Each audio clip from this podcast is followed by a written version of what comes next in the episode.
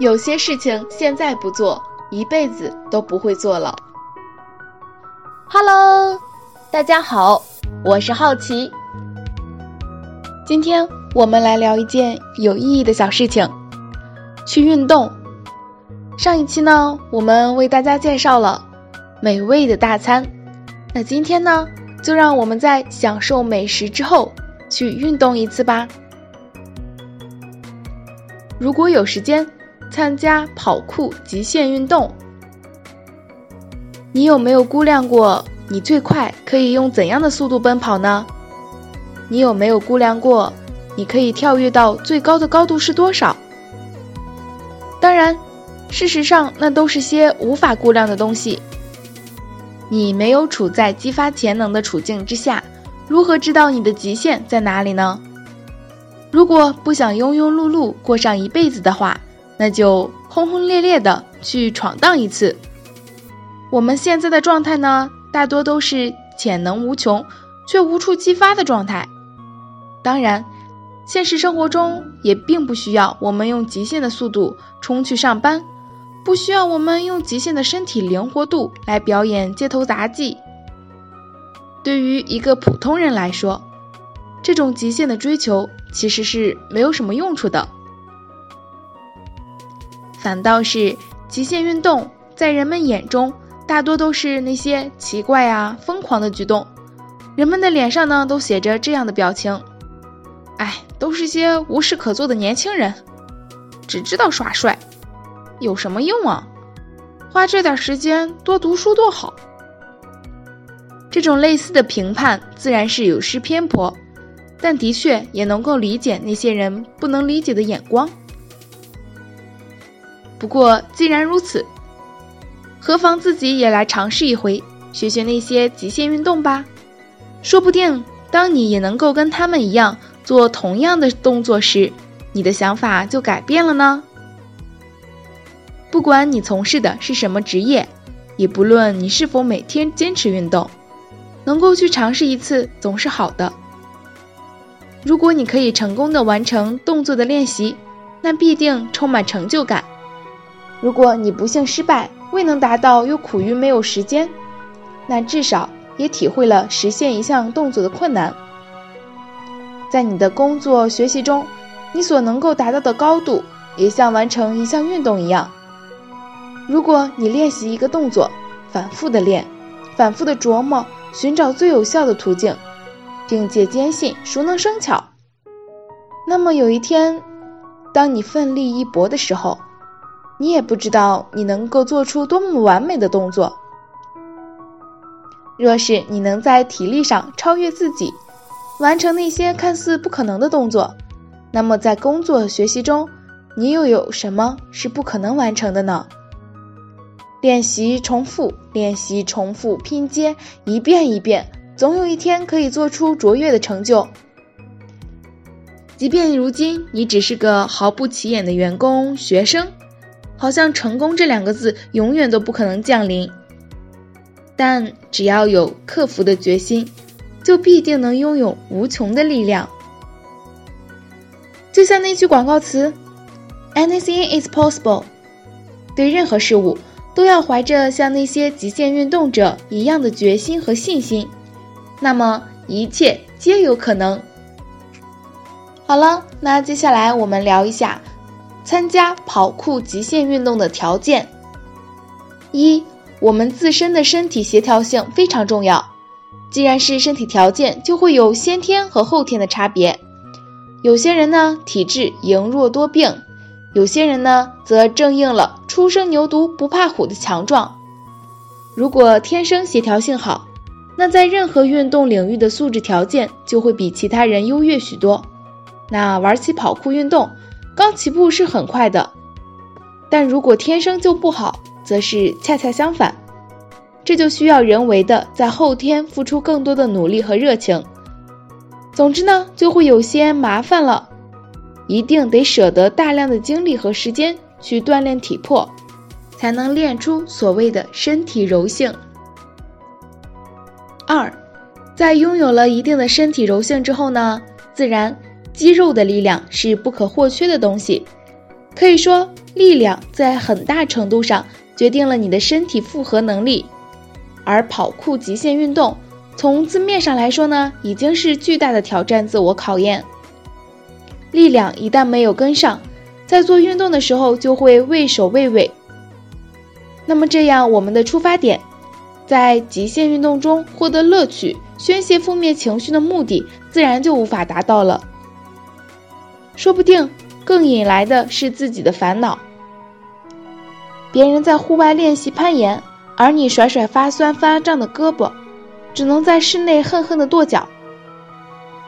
那力量的练，那力量的练就和健美一样，其实可以当做一生的事业来追求的。施瓦辛格从小立志，方有一身腱子肉。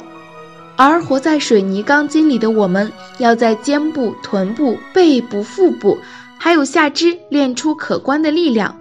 不仅需要全面科学的训练，而且也需要坚强的意志。三，跑酷呢，在除开力量和韧性耐力以后，还需要有一定的弹跳力。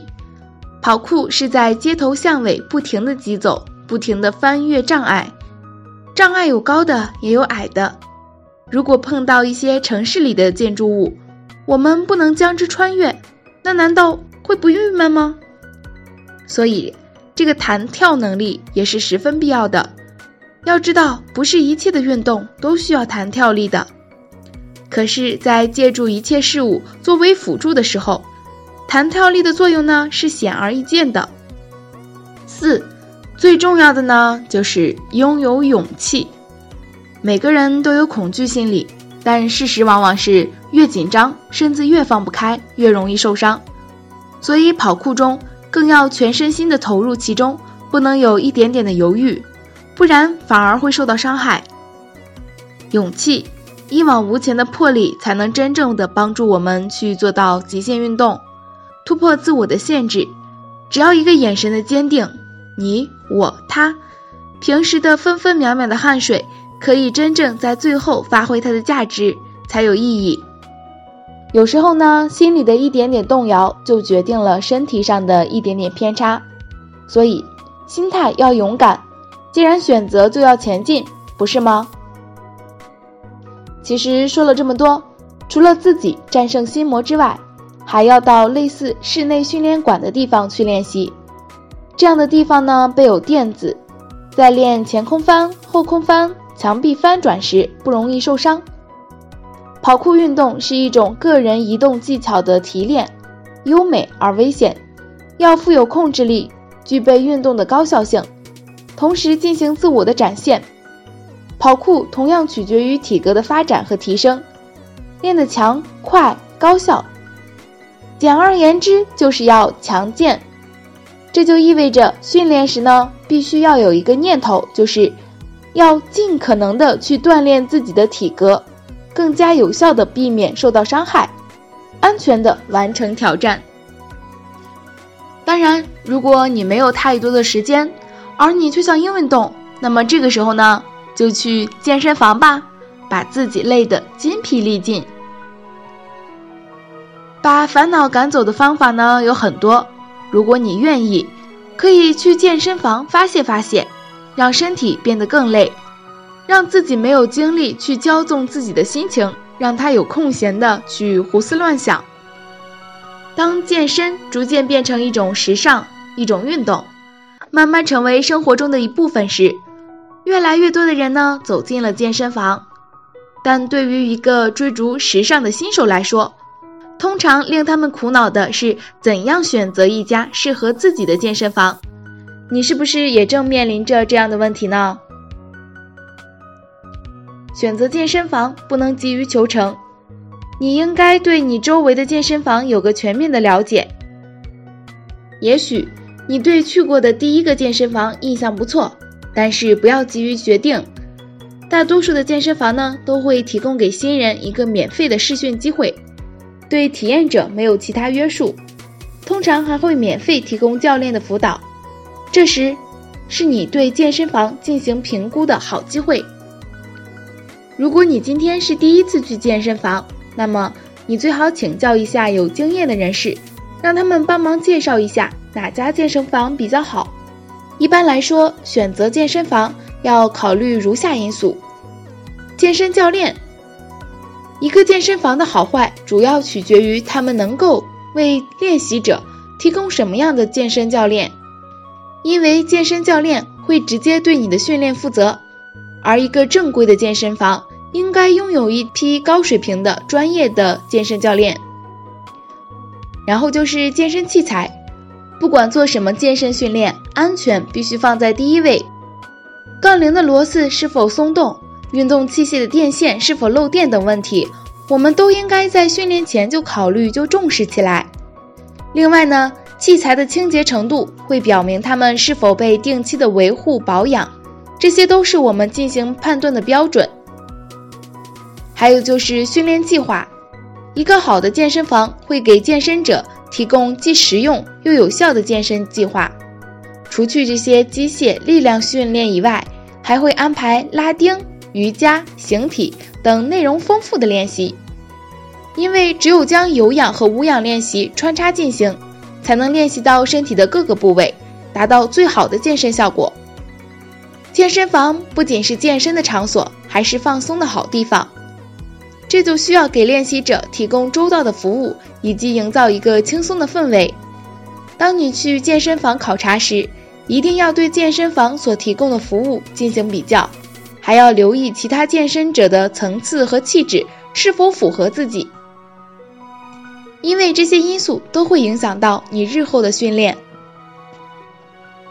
人们常常错误地认为，器械会把肌肉练得过于发达。影响美观，其实呢，这个观念是错误的。在任何时候，只要你对器械使用恰当，它们一样会为你带来绝对窈窕的效果。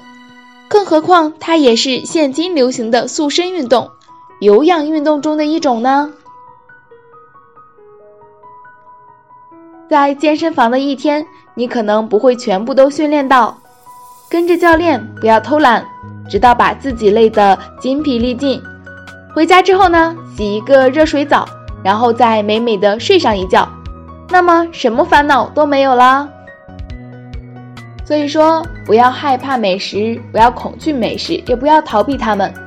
在享用完它们之后，我们就来运动吧。不管是跑酷还是健身房，都要有自己坚持的信念哦。今天的小事情就分享完成喽，我是好奇。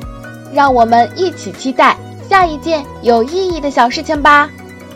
下周见，拜拜。